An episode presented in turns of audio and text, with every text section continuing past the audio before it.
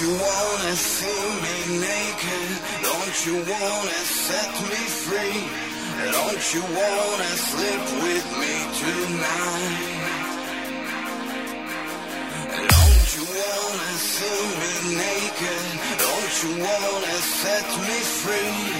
Don't you wanna sleep with me tonight? I know you wanna see me cry. I know you wanna see me cry.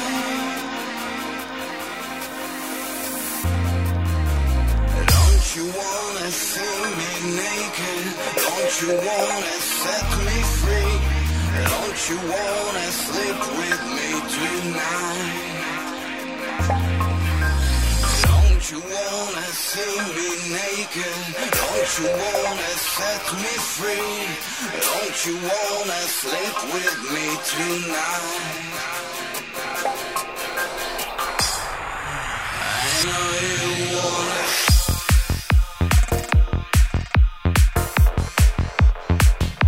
I know you wanna.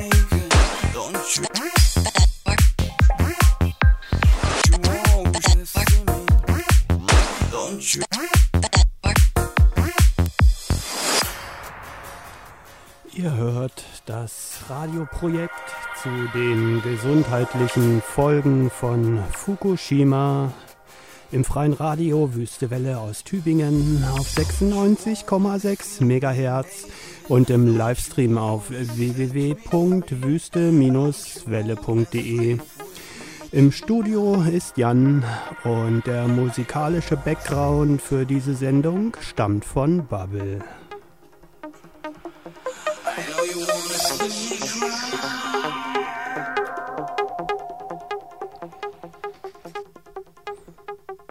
Meine Partnerin für diese Sendung, Karenai, hat heute Urlaub vom Radio machen und deswegen gibt es diese nächste Stunde auf Deutsch. Wir berichten in dieser Sendereihe über den Gau von Fukushima nach dem schlimmen Erdbeben in Japan am 11. März und vergleichen diesen mit der Reaktorkatastrophe von Tschernobyl im Jahr 1986. Denn 25 Jahre wissenschaftliche Untersuchungen über die gesundheitlichen Folgen von Tschernobyl erlauben es, die Situation für die japanische Bevölkerung nach Fukushima abzuschätzen. Wir versuchen hier über radioaktive Niedrigstrahlung aufzuklären, um Handlungsmöglichkeiten zu öffnen, mit denen die Menschen ihre eigene Strahlenbelastung reduzieren können. Unsere Informationen, die wir hier bieten, sind eine Möglichkeit, wie es passiert.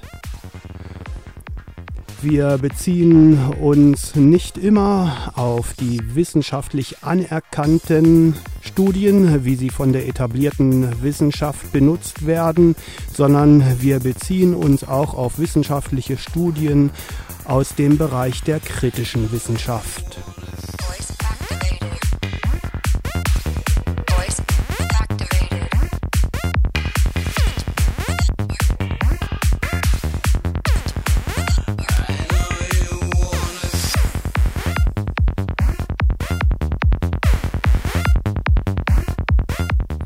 Wer zu dieser Sendung etwas schreiben möchte, gerne an fukushima.wüste-welle.de.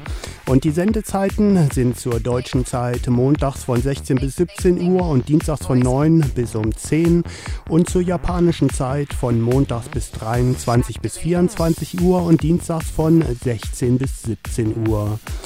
Das Archiv und die Downloads für diese Sendung liegen auf www.freie-radios.net unter der Serie Atomenergie.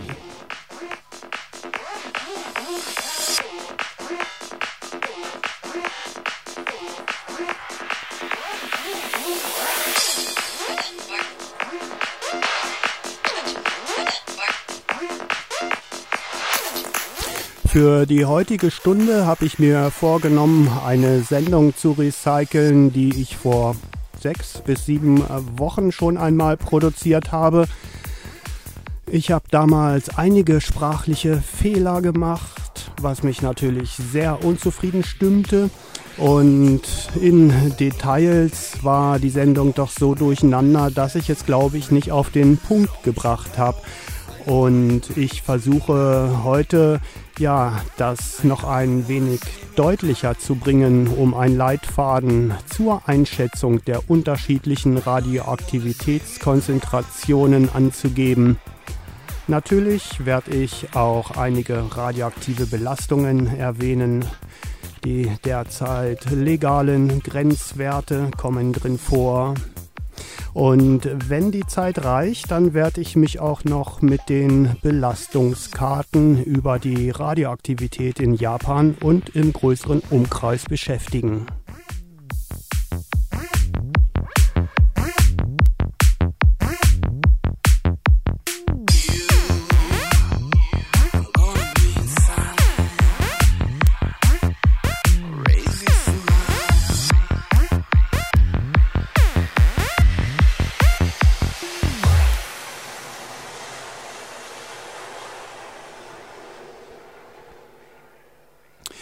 Ja, haufenweise radioaktive Werte in unterschiedlichen Ausmaßen und Benennungen schwirren durch die Lüfte und den Äther und die Medien.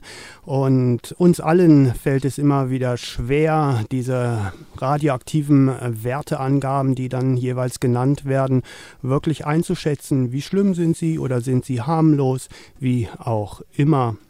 Und zur ersten Einschätzung von radioaktiven Belastungen benutze ich selbst ein ganz einfaches Schema. Ich merke mir die drei radioaktiven Dosisbelastungen von 1 Mikrosievert pro Stunde, 1 Millisievert pro Jahr und die absolute Bestrahlung 1 Sievert. Diese ist ohne einen Zeitbezug. Ja, und diese drei Einserwerte präsentieren ja keine Grenzen oder Schwellenwerte oder ähnliches, sondern sie sind für mich eine Gedächtnisstütze. Für Belastungen oberhalb dieser drei Einserwerte, ein Mikrosievert pro Stunde, ein ähm, Millisievert pro Jahr, sind deutliche Auswirkungen auf die Gesundheit von Menschen zu beobachten und die Einsen sind einfach zu merken. Also insbesondere sind das eine Erhöhung der Totgeburtenhäufigkeit, ein Anstieg von Herzinfarkten, das neue Symptom von Herzinfarkten bei jungen Menschen tritt auf und mehrere Formen von Immunschwächekrankheiten, dem sogenannten Strahlen-Aids. Das trifft zu für Belastungen, die über 1 Mikrosievert pro Stunde oder 1 Millisievert pro Jahr hinausgehen. Ja, aber auch Werte unterhalb von diesen 1 Mikrosievert pro Stunde oder 1 Millisievert pro Jahr auch für Werte darunter wurden Folgen für die Gesundheit von Menschen beobachtet. Dazu muss ich sagen, Dosisangaben in Sievert sind keine exakten Messgrößen, sondern werden errechnet aus einer Messung der radioaktiven Zerfälle pro Sekunde. Das wird in Becquerel angegeben, mal einem Faktor, dem sogenannten Dosis-Wirkungsbeziehungen. Ja, und äh, diese Faktoren, ja, reprä repräsentieren im Moment nur den derzeitigen Stand von Medizin und Biologie der etablierten Wissenschaften, weswegen es eigentlich notwendig ist, die Aspekte der kritischen Wissenschaft mit einzubeziehen. Wirklichkeitsnahe Faktoren von Dosis-Wirkungsbeziehungen sind weitestgehend unerforscht.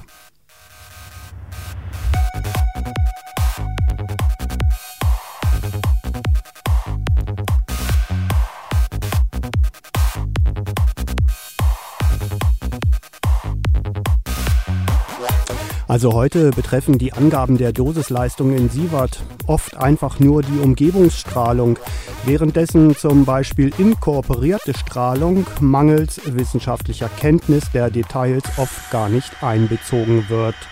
Inkorporierte Strahlung, das heißt die Aufnahme radioaktiver Isotope in den Körper über das Essen, über die Atmung und über die Haut.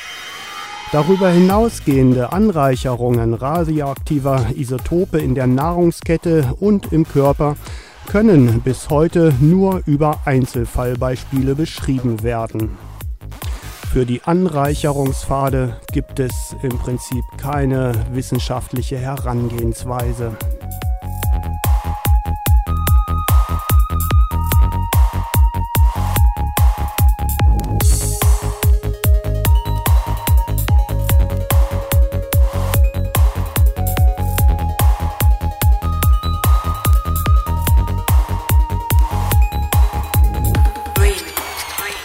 Die drei Einserwerte, ein Mikrosievert pro Stunde, ein Millisievert pro Jahr und die absolute Belastung ein Sievert ohne Zeitbezug möchte ich im Folgenden etwas genauer beschreiben.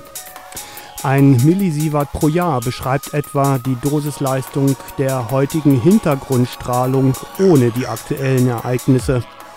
Also exakterweise werden in den unterschiedlichen Literaturen Werte von 0,1 bis 2,1 Millisievert pro Jahr als Hintergrunds- oder Umgebungsstrahlung angegeben. Die Hintergrundstrahlung setzt sich zusammen aus der natürlichen Hintergrundstrahlung von 0,1 bis 0,6 Millisievert pro Jahr. Das sind alles Werte, die als ungefähre Werte zu hören sind.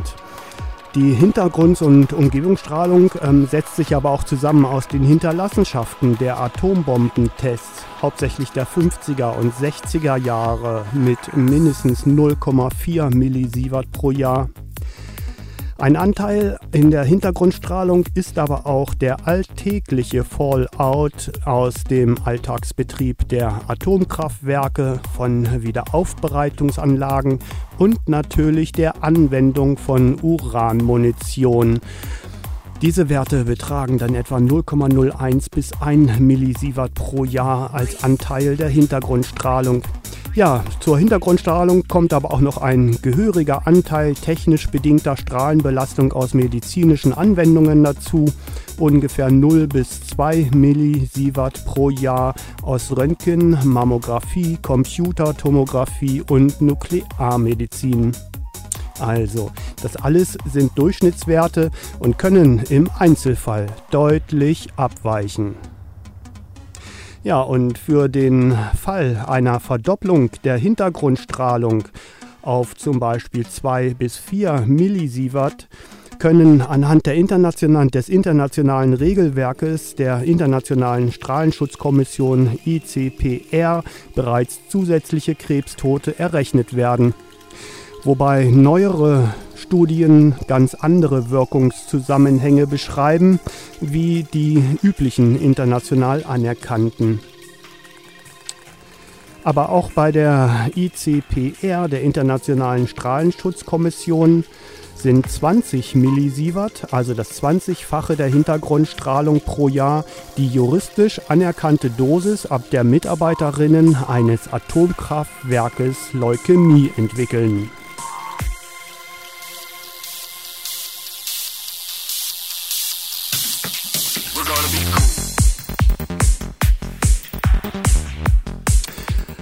Ganz grob zusammengefasst führt jede Erhöhung der radioaktiven Dosis über 1 Millisievert pro Jahr hinaus zu berechenbaren Auswirkungen auf die Gesundheit von Menschen.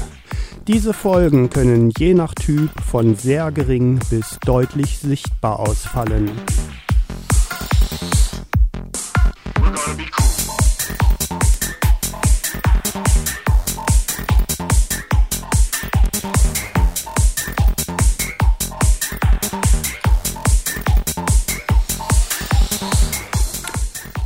Im Gegensatz dazu der Wert 1 Mikrosievert pro Stunde ist der tausendste Teil von, also ein Mikrosievert ist der tausendste Teil von einem Millisievert. Und ein Mikrosievert pro Stunde multipliziert mit 24 Stunden und 365 Tagen ergibt 8760 Mikrosievert pro Jahr, ergo 7,8,76 Millisievert pro Jahr. Das heißt, ein Mikrosievert pro Stunde ist das 8,7-fache der Hintergrundstrahlung. Eine Dosisbelastung ist das, ab der deutliche gesundheitliche Auswirkungen bei Menschen zu beobachten sind. Die japanische Regierung vermittelt ihre Messwerte oft in Mikrosievert pro Stunde. Um auch dieses ganz grob zusammenzufassen, für die Merkschwelle ein Mikrosievert pro Stunde führt eine Erhöhung der Dosisleistung um 1 Mikrosievert pro Stunde zu nicht mehr vernachlässigbaren gesundheitlichen Folgen für Menschen quer über eine Vielzahl von Alltagserkrankungen. Sie führt zu neuen Krankheitsbildern und zu normalerweise selten auftretenden Erkrankungen, die sich häufen.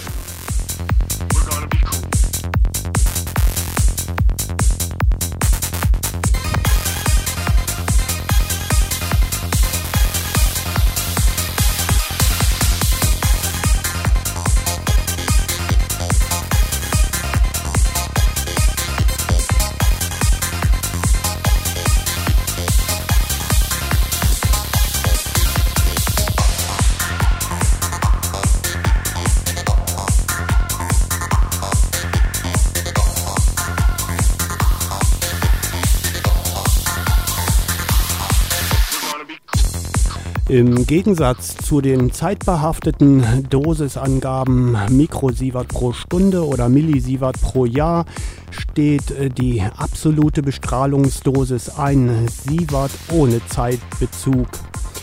Sie ist nicht eine zeitgebundene Dosisbelastung ähm, und sie ist auch nicht in die Form Millisievert pro Jahr oder Mikrosievert pro Stunde umrechenbar. Eine Strahlenbelastung von 1 Sievert pro Jahr zum Beispiel führt zu ganz anderen gesundheitlichen Folgen wie eine absolute Strahlenbelastung von 1 Sievert. Aber trotzdem führen Vergleiche zwischen Schwellenwerten einer absoluten Dosisbelastung und der zeitbehafteten Strahlendosis zur Festlegung von ertragbaren Lebenszeitdosen. Eine Lebenszeitdosis ist die im kompletten Leben aufgenommene Strahlenbelastung und führt zur maximal ertragbaren Lebenszeitdosis von 400 Millisievert. Oder auch 0,4 Sievert. Oder wenn äh, man das auf 100 Lebensjahre umrechnen will, dann äh, wäre die Maximal ertragbare Lebensdosis 4 Millisievert pro Jahr. Also die maximale ertragbare Lebensdosis verteilt auf 100 Lebensjahre liegt bei dem zwei- bis vierfachen der Hintergrundstrahlung.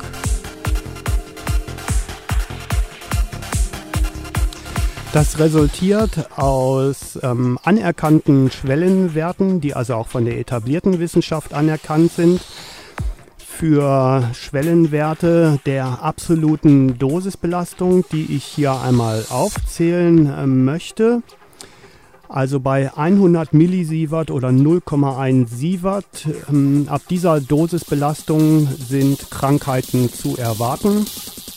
Ab 400 Millisievert oder 0,4 Sievert, ab dieser Dosisleistung treten Krankheiten auf jeden Fall auf und das ist der Grenzwert für die Lebenszeitdosis.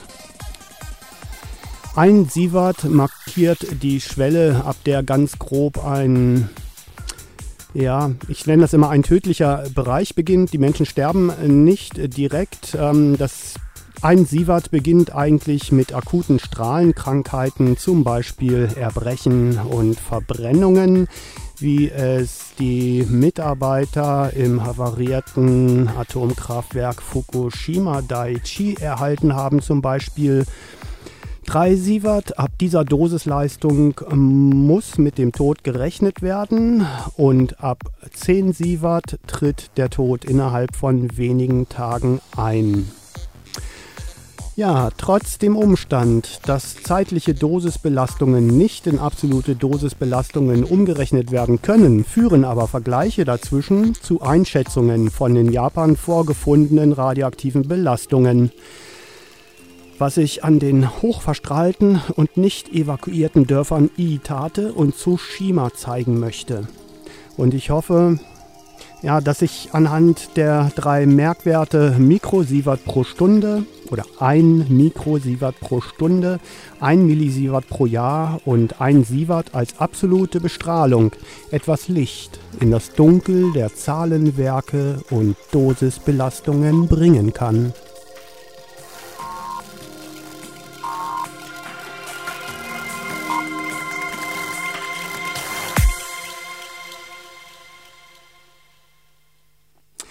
Für die beiden Dörfer Iitate und Tsushima.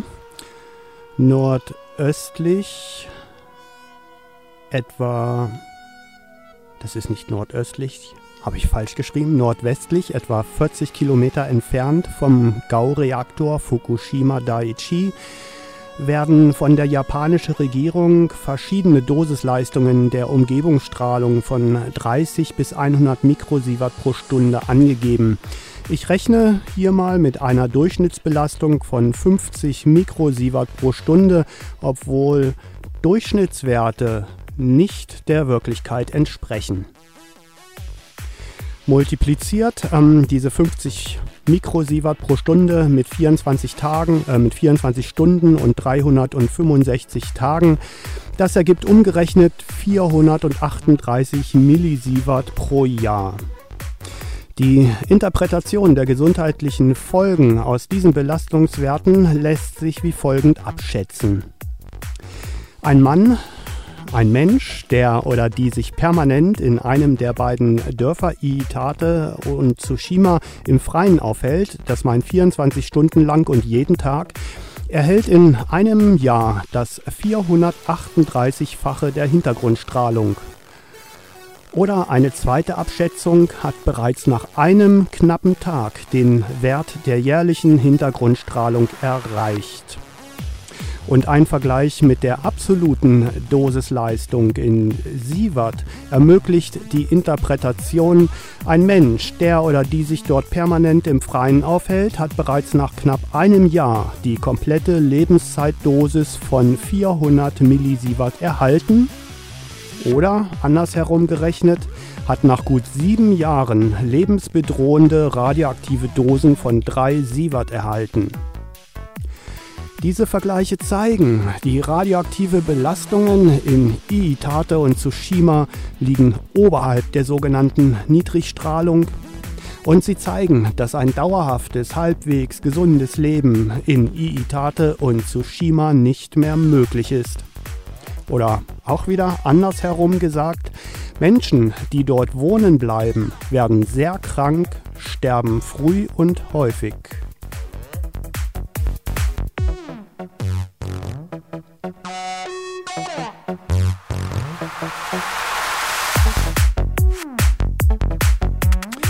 Diese Verstrahlung in den äh, Orten Iitate und Tsushima ist bleibend für die nächsten Jahrhunderte.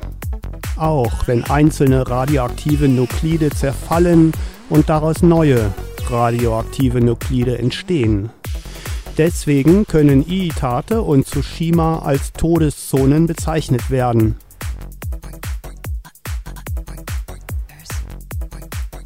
Ganz traurige Minimalvergleiche sind das.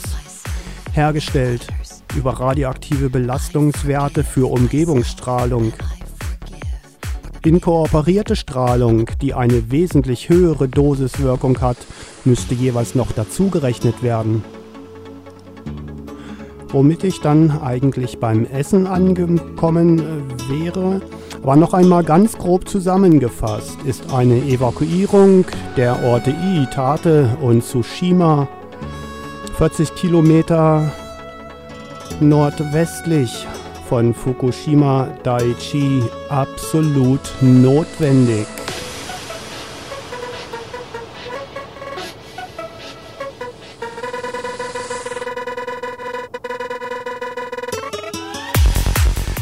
Leben aller Menschen, die einer Umgebungsstrahlungsdosis über 30 Millisievert pro Jahr oder 3 Mikrosievert pro Stunde ausgesetzt sind, ist akut gefährdet. Und diese Menschen müssen möglichst schnell und ohne dumme Schönrechnereien evakuiert werden.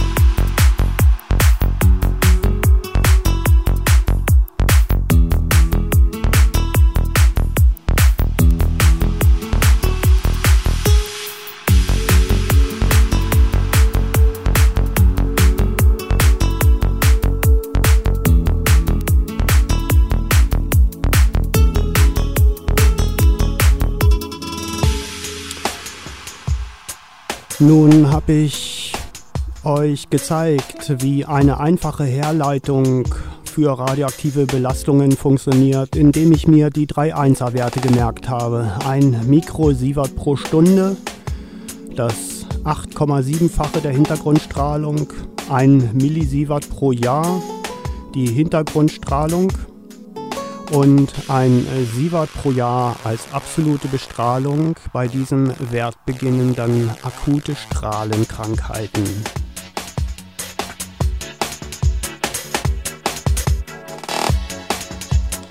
Und dieses Schema möchte ich auch noch einmal auf die Grenzwerte für Essen und Trinken anwenden.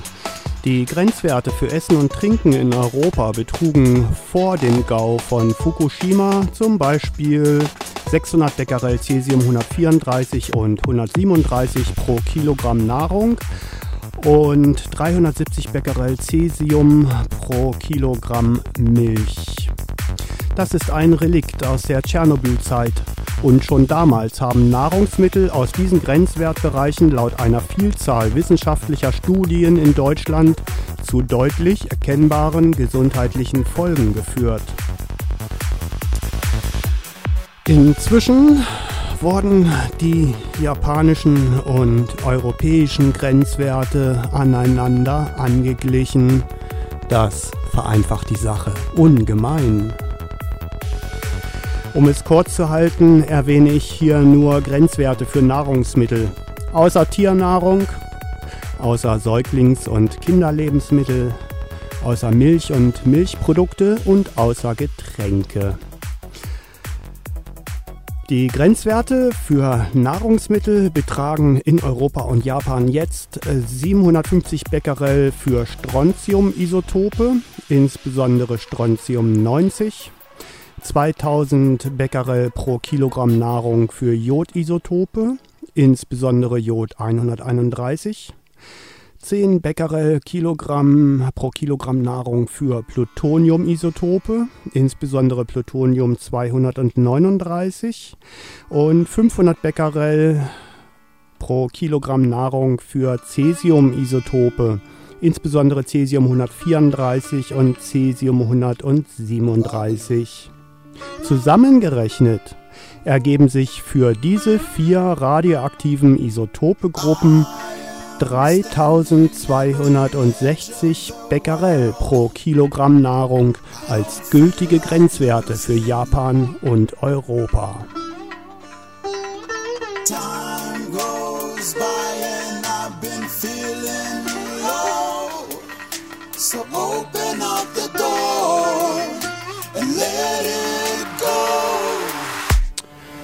Das mag für Europa, Europäer und Europäerinnen noch ertragbar sein, denn nur ein Prozent der hiesigen Lebensmittel kommen aus Japan. Aber was bedeuten 300, 3260 Becquerel pro Kilogramm Nahrung für japanische Menschen, die Nahrungsmittel in diesem Grenzwertbereich täglich essen? Für die ist die Situation eine ganz andere. Aus der deutschen Strahlenschutzverordnung mit den mittleren Verzehrraten errechnet sich für erwachsene Menschen in Japan, die regelmäßig Lebensmittel aus diesem Grenzwertbereich essen, eine effektive Strahlendosis von 26 Sie- Millisievert pro Jahr durch feste Nahrungsmittel. Und ein Vergleich mit den drei Einserwerten, ein Mikrosievert pro Stunde, ein Millisievert pro Jahr und ein Sievert ergibt eine 26-fache Erhöhung der Hintergrundstrahlung pro Jahr. Oder nach fünf Jahren sind Krankheiten zu erwarten oder nach 20 Jahren treten auf jeden Fall Krankheiten auf. Durch den regelmäßigen Verzehr fester Nahrung in den jetzt gültigen Grenzwertbereichen.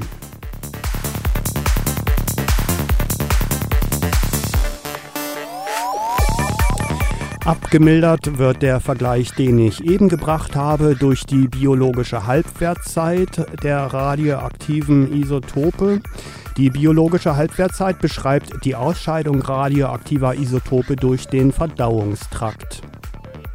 Verschärft wird dieser Vergleich durch die zusätzlichen Belastungspfade Milch und Getränke mit ca. 6,5 Millisievert pro Jahr für Erwachsene Verschärft wird dieser Vergleich auch durch die Einatmung der Radioaktivität in bisher unbekannter Größenordnung und durch die Aufnahme von Radioaktivität in die Haut, ebenfalls in bisher unbekannter Größenordnung. Verschärft wird dieser Vergleich aber auch durch Anreicherungen in der Nahrungskette in Fleisch und Fisch.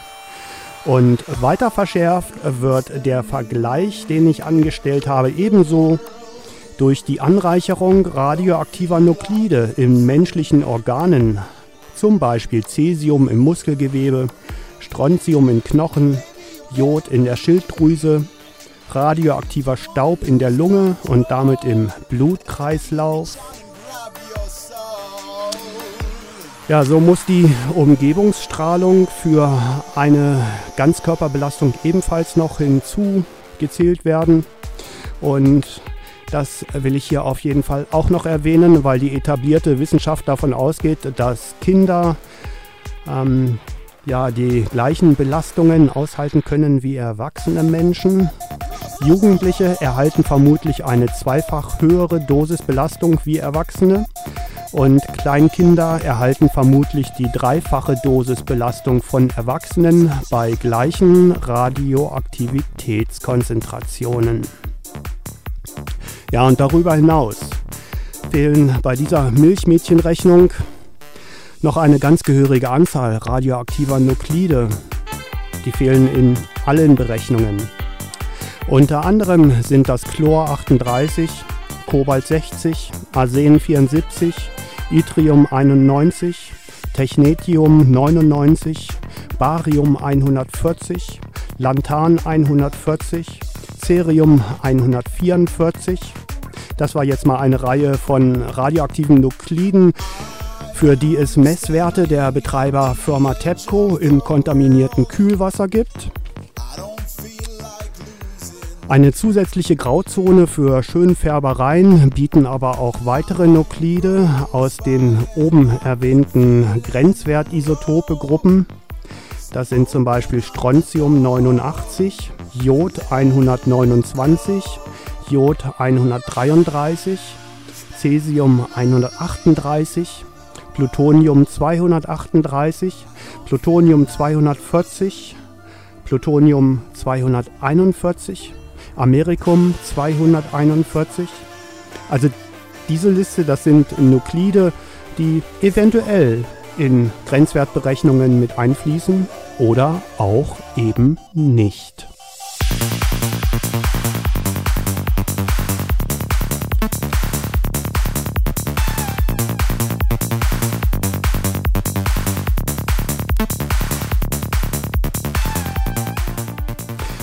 Ja, das sollte ich ja auf jeden Fall exakterweise auch noch erwähnen.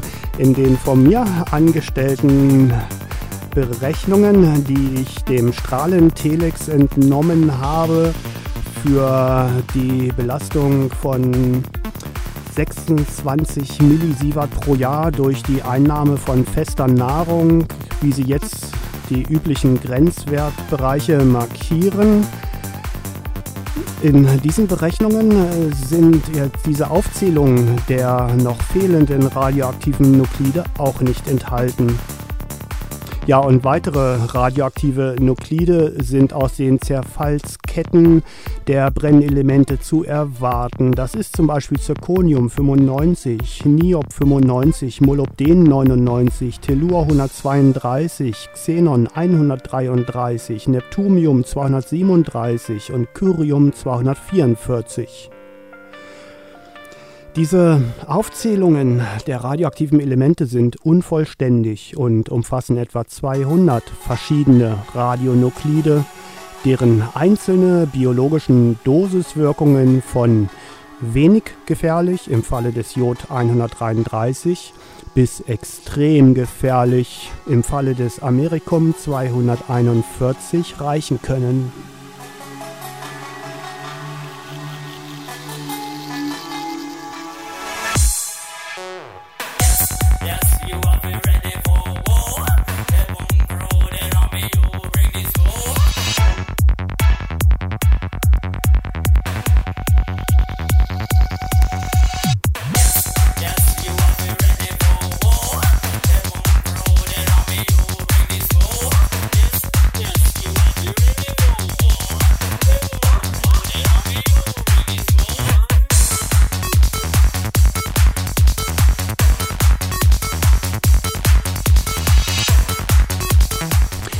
Ganz grob ähm, lässt sich auf jeden Fall zusammenfassen, dass Menschen, die regelmäßig Nahrungsmittel zu sich nehmen, die in den heute in Europa und Japan gültigen Grenzwertbereichen belastet sind, im späteren Leben sehr krank werden können.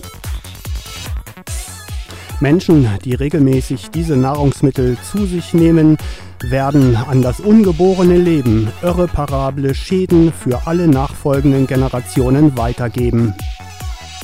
Kinder, die Lebensmittel zu sich nehmen, die in diesen Grenzwertbereichen belastet sind, können bereits im jugendlichen Alter viele Krankheiten entwickeln. Die häufigsten werden sein Herzinfarkte, Immunschwächen und Totgeburten.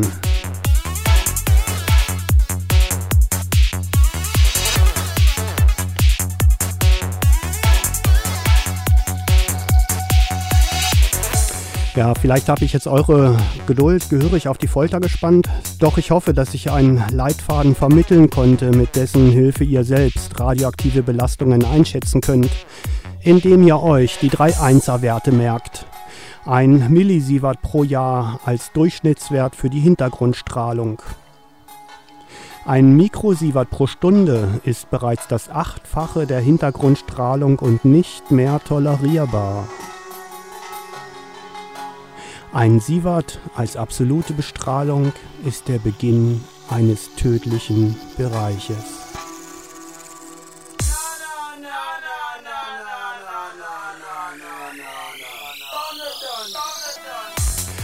Ich habe jetzt eine ganze Zeit über Dosiswerten in der Sievert-Version gesprochen. Aber ich muss dazu sagen, also über die Veröffentlichungen von Dosiswerten in Sievert, dass die Messwerte in Sievert ja derzeit mehr verschleiern, statt zu informieren. Das ist sehr schade, denn die biologische Wirkung radioaktiver Bestrahlung beschreiben zu können, ist notwendig. Und ja, die Beschreibungen in der Einheit REM zum Beispiel aus der Tschernobyl-Zeit waren noch wirklichkeitsfremder wie die heutigen Beschreibungen in Sievert.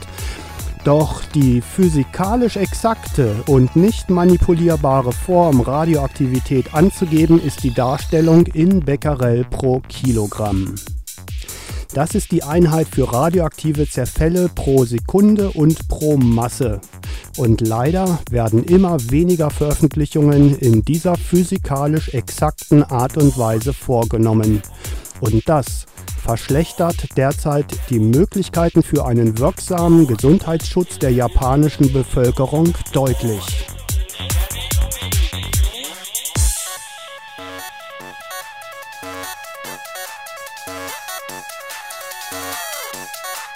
Und um das auch nochmal abzuschließen, Eine Verdopplung der Hintergrundstrahlung auf 2 bis 4 Millisievert pro Jahr mag ein tolerierbarer Grenzwert sein. Dafür aber müssen alle Belastungspfade zusammengezählt werden.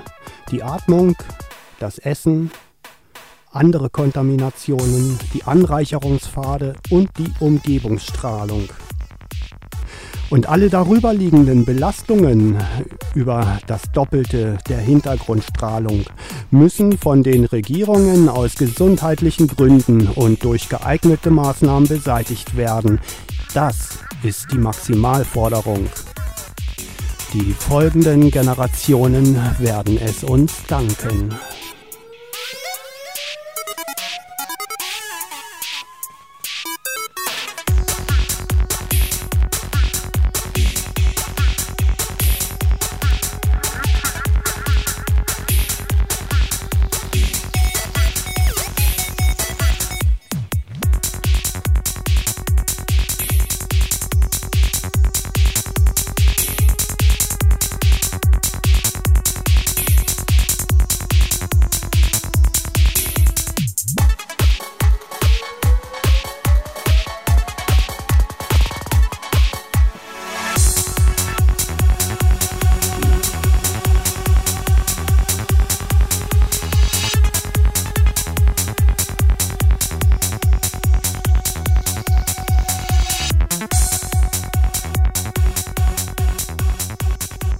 Ja, mit dem ähm, gelaufenen Beitrag habe ich mich jetzt genug beeilt, so dass ich auch noch zu einer Interpretation von den radioaktiven Belastungskarten in Japan und der größeren Umgebung kommen kann.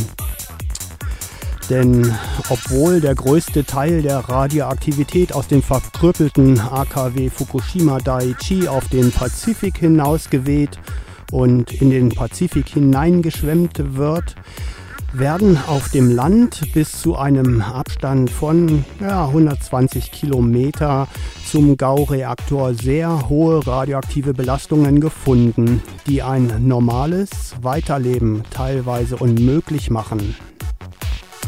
Eine bedeutende radioaktive Wolke ist in den ersten Tagen nach Nordwesten gezogen und hat die Kanto-Region Tohoku, das sind die Präfekturen Fukushima, Miyagi und Yamagata, mit radioaktivem Fallout verseucht.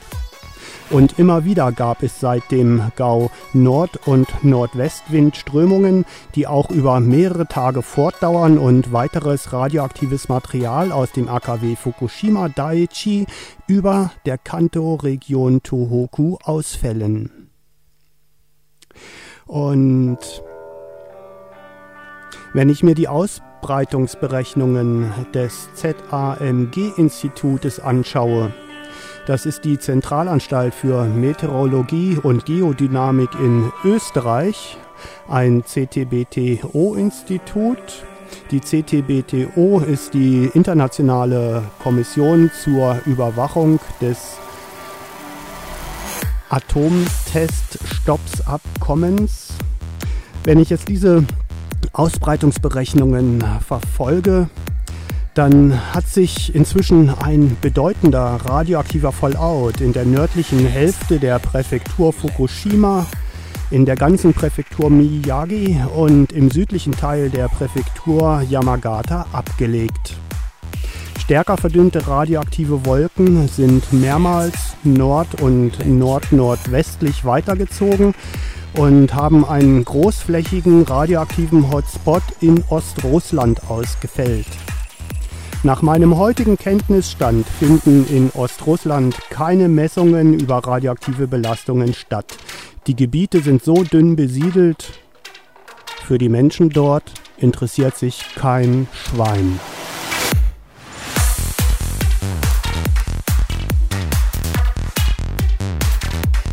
Um die Menschen in der japanischen Tsunami-Katastrophenpräfektur Miyagi sorgen sich dagegen viele Menschen. Doch auch in dieser Region scheinen nur sehr wenige Messungen über die radioaktive Belastung zu existieren. Die radioaktive Belastung in der Präfektur Miyagi kann ich heute kaum abschätzen. Hinweise bietet aber ein Blick in die südlich von Fukushima Daiichi gelegene Präfektur Ibaraki. In diesem Gebiet werden viel mehr Messungen in unterschiedlichsten Versionen veröffentlicht, zum Beispiel aus Kita Ibaraki 24.000 Becquerel Jod 131 pro Kilogramm Spinat und aus der Stadt Hitachi 54.000 Becquerel Jod 131 pro Kilogramm Spinat. Beide Messungen sind vom 20. März 2011 und diese Belastungen sind extrem hoch. Die Nahrungsmittel sind nicht essbar. 100 Kilometer südlich von Fukushima Daiichi. Und mit Hilfe der Ausbreitungsszenarien des ZAMG-Institutes schätze ich, und ähm, ja, das ist jetzt in keinster Weise wissenschaftlich exakt, dass in der Präfektur Miyagi mindestens das vier- bis zehnfache des radioaktiven Fallouts wie in der Präfektur Ibaraki niedergegangen ist. Das deutet darauf hin, dass Pflanzen in der Präfektur Miyagi nördlich von Fukushima Daiichi in Größenordnungen von über 100.000 Becquerel pro Kilogramm essbare Pflanze belastet sein können. Und ein Vergleich mit der Erfahrung aus 25 Jahren Tschernobyl-Katastrophe zeigen, dass landwirtschaftliche Produktionen in der Präfektur Miyagi für die nächsten Jahrzehnte eventuell nicht mehr möglich sind.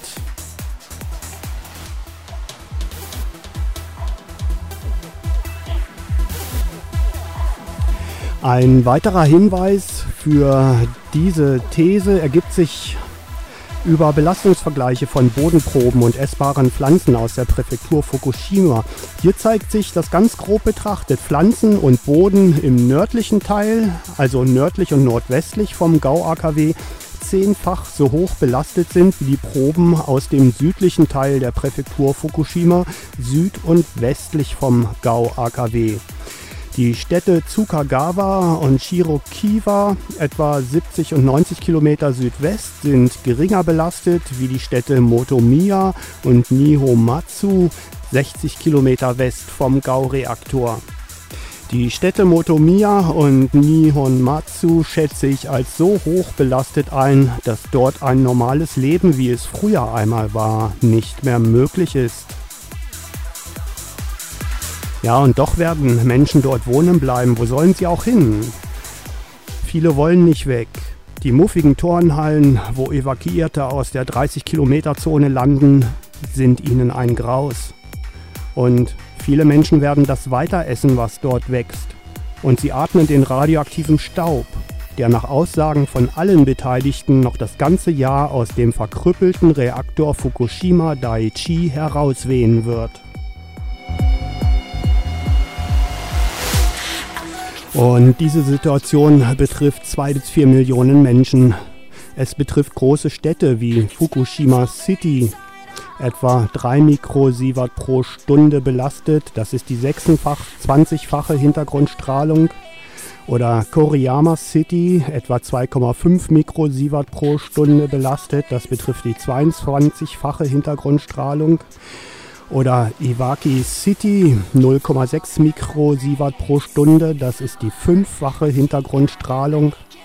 Außerdem betrifft das aber auch Städte wie Shiroishi, Yonizawa, Nagai, Yamagata, Sendai, Furukawa. Ich kann hier noch eine ganze Reihe aufzählen. Und es betrifft auf jeden Fall auch den See Inawashiro-ko.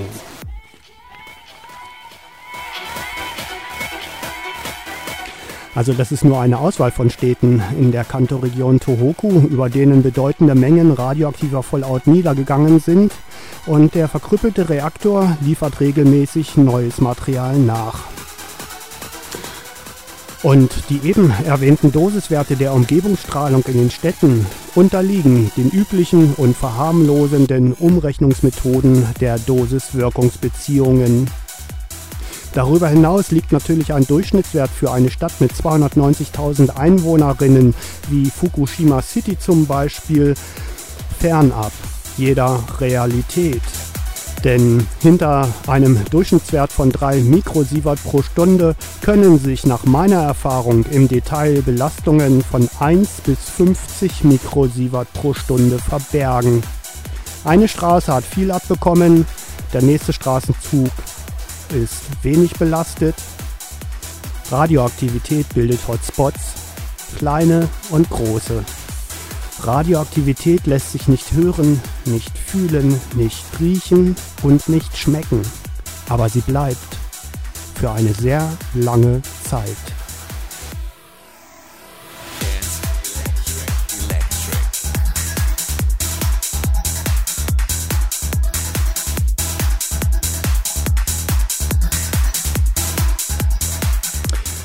Die betroffenen Menschen in Japan werden sich in Zukunft genau überlegen müssen, was sie essen, was sie anpflanzen, wo sie hingehen und welches Waldstück sie besser nicht mehr betreten sollten.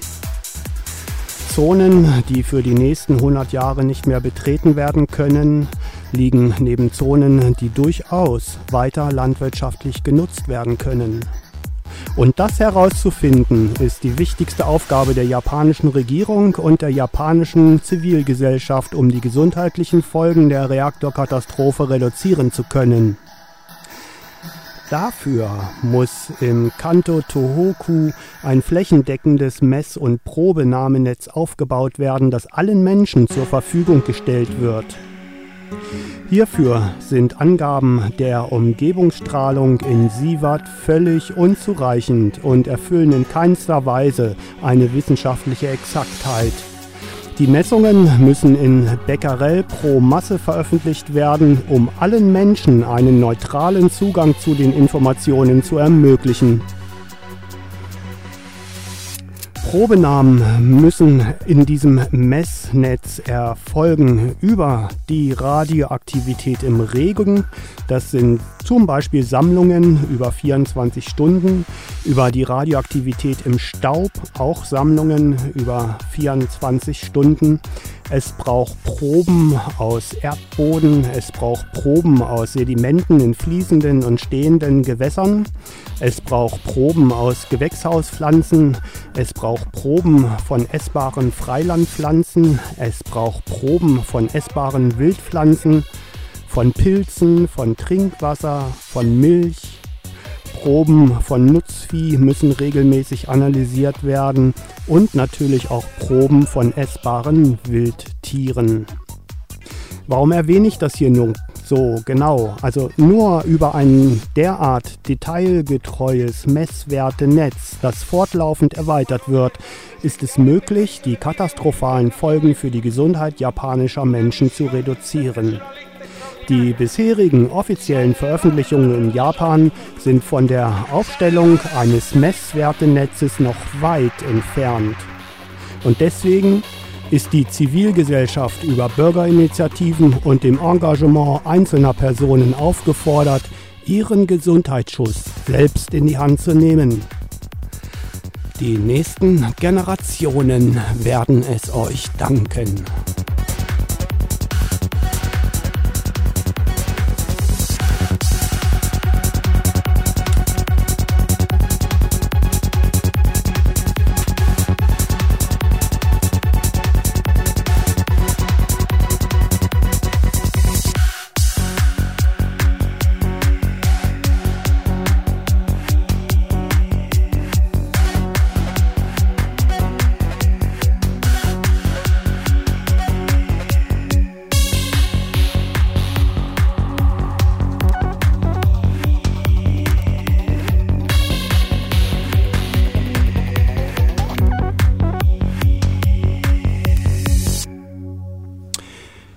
Ihr hörtet das Radioprojekt zu den gesundheitlichen Folgen von Fukushima im freien Radio Wüste Welle aus Tübingen auf 96,6 MHz und im Livestream auf www.wüste-welle.de.